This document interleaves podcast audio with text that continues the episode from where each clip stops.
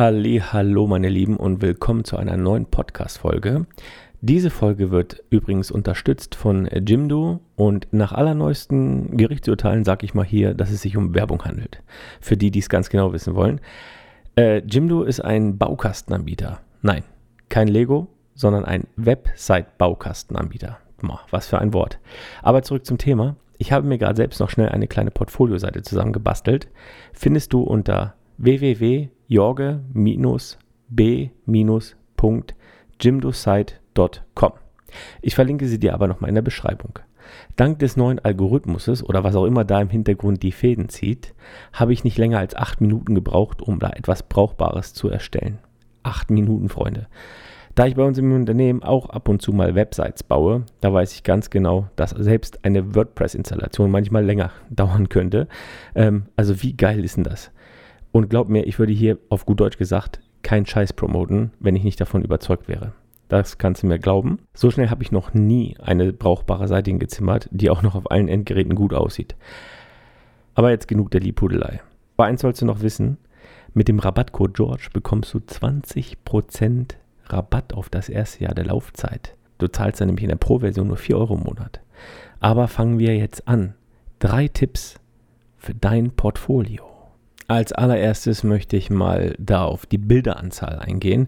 Oft werde ich gefragt, oder nein, ich werde nicht oft gefragt, aber oft wird mir irgendeine Mappe in die Hand gedrückt auf Events, äh, zum Beispiel auch die Tion, die ist auch dafür da, so ein Community-Event, was wir mal veranstaltet haben. Da war es öfter so, dass ja, ab und zu Leute da auf mich zugekommen sind und haben mir einfach eine Mappe hingeknallt mit ihren Arbeiten. Ein sogenanntes Portfolio. Ne, das ist halt ein Portfolio. Und äh, mein erster Tipp geht da an dieser Stelle raus, nicht mehr als 25 Bilder. Das hat den Grund, dass sich niemand, ja, außer vielleicht äh, Familie und Freunde, mehr Bilder angucken wollen oder auch sollten. Das Ding ist nämlich, wenn ich eine Mappe hingeknallt, also auf böse gesagt, hingeknallt bekomme, wo, äh, keine Ahnung, 200 Bilder drin sind, also so ein, so ein kleines Harry Potter Buch, ne? dann ähm, habe ich schon ganz ehrlich gesagt von vornherein keine Lust darauf, mir das anzuschauen. Warum?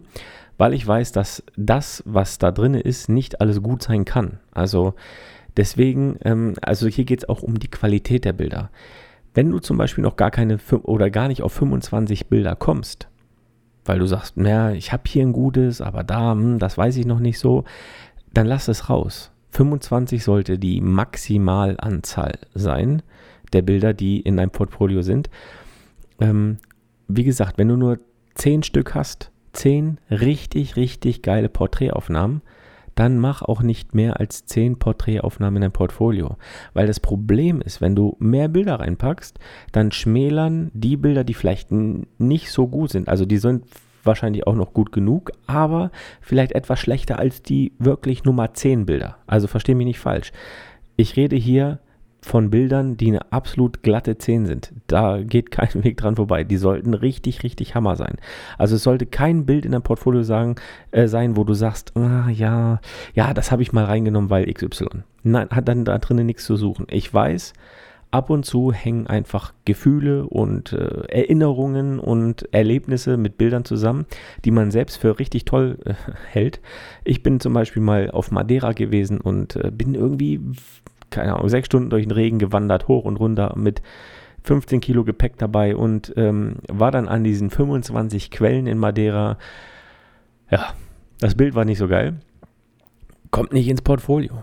Ja, obwohl ich mit dem Bild viel mehr verbinde, weil ich ja diesen Weg darunter gerannt bin im strömenden Regen und auch wieder hoch und war klipperklar und es war zwar ein cooler Tag äh, mit viel Abenteuer und so, aber ich habe ja, wenn ich das Bild sehe, kenne ich ja die Geschichte dahinter. Und die Leute, die die Geschichte nicht dahinter kennen, die denken sich ja, das ist jetzt vielleicht hm, ein gutes Bild, aber jetzt kein Knaller. Ne?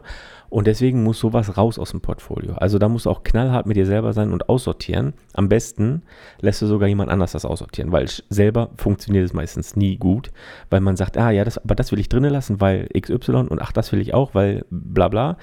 Also, nicht mehr als 25 Bilder und auch nur nur Knallerbilder. Also nur wirklich, wo du sagst, jo, das ist das, das ist so ein absolut krasses Bild, das muss da rein. Ne? Und wenn du nicht mehr hast, dann mach nur acht rein, wenn du nur acht Stück hast. Ähm, das ist völlig egal. Weil wenn du jetzt zum Beispiel acht Knallerbilder da drin hast und dann die restlichen, äh, sagen wir mal, bis 20 mit zwölf OK-Bildern auffüllst, dann schmälern diese OK-Bilder die anderen acht.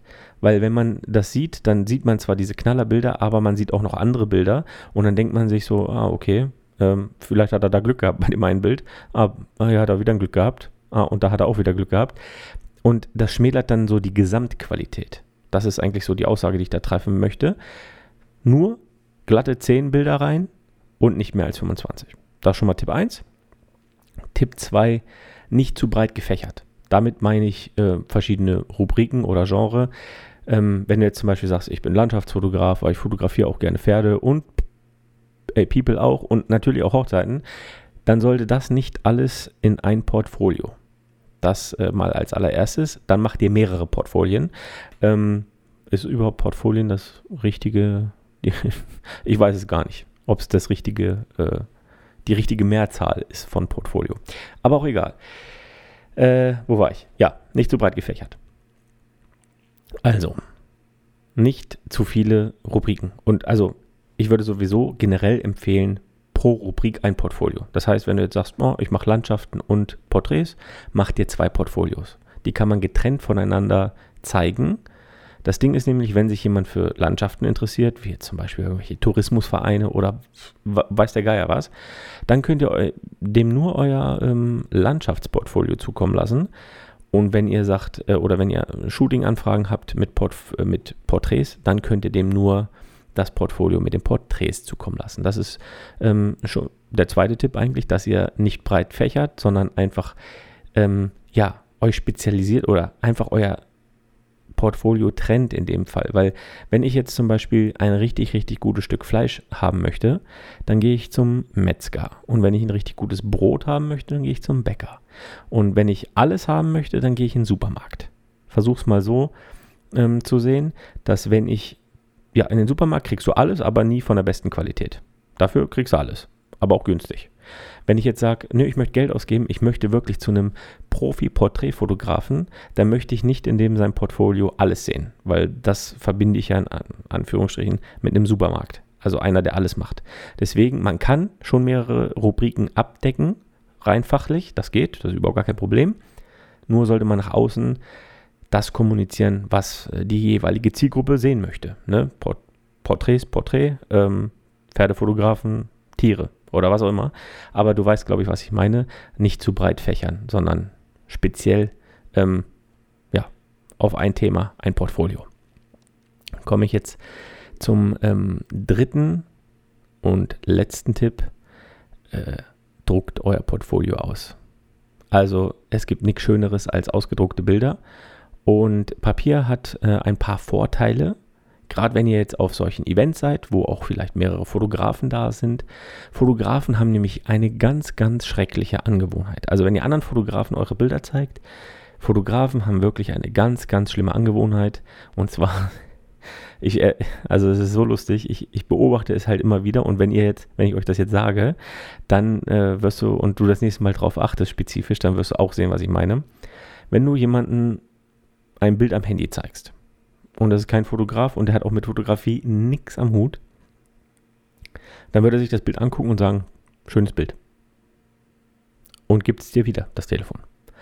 Gibst du das Telefon einem Fotografen oder jemanden, Bildbearbeiter oder was auch immer, jemand, der ein bisschen mit Bildern zu tun hat, was das Erste, was der macht, wenn du ihm das Telefon gibst und sagst hier, schau mal das Bild, was ich neulich gemacht habe, er zoomt rein. Das ist, ich weiß nicht, es ist halt so eine Angewohnheit, ich, ich keine Ahnung, wo das herkommt. Die zoomen rein und sagen, das ist nicht scharf. Oder das rauscht in den Tiefen. Oder, oder, oder. Ich finde es halt super lustig, weil ähm, ich habe das Bild nicht gemacht, um rein zu zoomen und zu sagen, äh, dass das dass der Berg vielleicht unscharf ist im Hintergrund oder was auch immer, sondern ich habe ja das Bild gemacht und einen Bildschnitt gewählt, einen finalen Bildschnitt gewählt und so will ich das Bild ja auch präsentieren. Und da habe ich keinen Bock, dass da irgendjemand reinzoomt und sagt, das ist nicht scharf. Weil es kann manchmal sein, dass der Fokus vielleicht nicht hundertprozentig sitzt. Ich habe auch mal ein Schloss fotografiert in Schottland. Wenn man da reinzoomt, sieht man, dass ich keine Ahnung, was passiert ist, ob äh, noch die, ähm, Bildstabilisierung drin war oder ob ich ans Stativ gekommen bin. Auf jeden Fall sieht man, dass dieses Bild leicht, also dieses Schloss ist beleuchtet gewesen und es, ist, es hat so eine doppelte Lichtkante. Also sehe ich, dass sich irgendwas am Stativ ist passiert oder ich bin drangekommen oder, oder, oder. Was auch immer da passiert ist, ich habe keine Ahnung. Das sieht man aber nur, wenn man reinzoomt.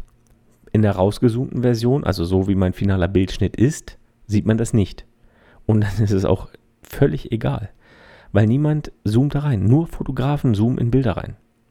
Ja, also deswegen wenn ihr Portfolios macht, nehmt sie auf Papier mit, weil da kann keiner reinzoomen und Papier leuchtet auch nicht. Da muss man noch ein bisschen drauf aufpassen, wenn man äh, Portfolios gibt zum oder Bilder einschickt zum Ausdrucken. Achtet darauf, dass sie hell genug sind und macht auf jeden Fall Probedrucke zu Hause, weil wie gesagt beim Papier ähm, das leuchtet nicht. Kalibriert auch euer Monitor und stellt ihn ja nicht zu hell ein, weil wenn der Monitor euch schon so anstrahlt, dann wird das Bild meistens zu dunkel, wenn ihr es ausgedruckt bestellt. Wie gesagt, vielleicht bevor es in groß bestellt, ein, zwei Probedrucke machen lassen, damit ihr schauen könnt, ob die Farben passen, ähm, ob die Helligkeit passt und das einfach im Hinterkopf behalten. Ja, das waren jetzt meine drei Tipps ähm, für, dein, für ein besseres Portfolio. Und ich würde sagen einfach, wir hören uns nächste Woche wieder bis zur nächsten Podcast-Folge. Hau rein, bis dann.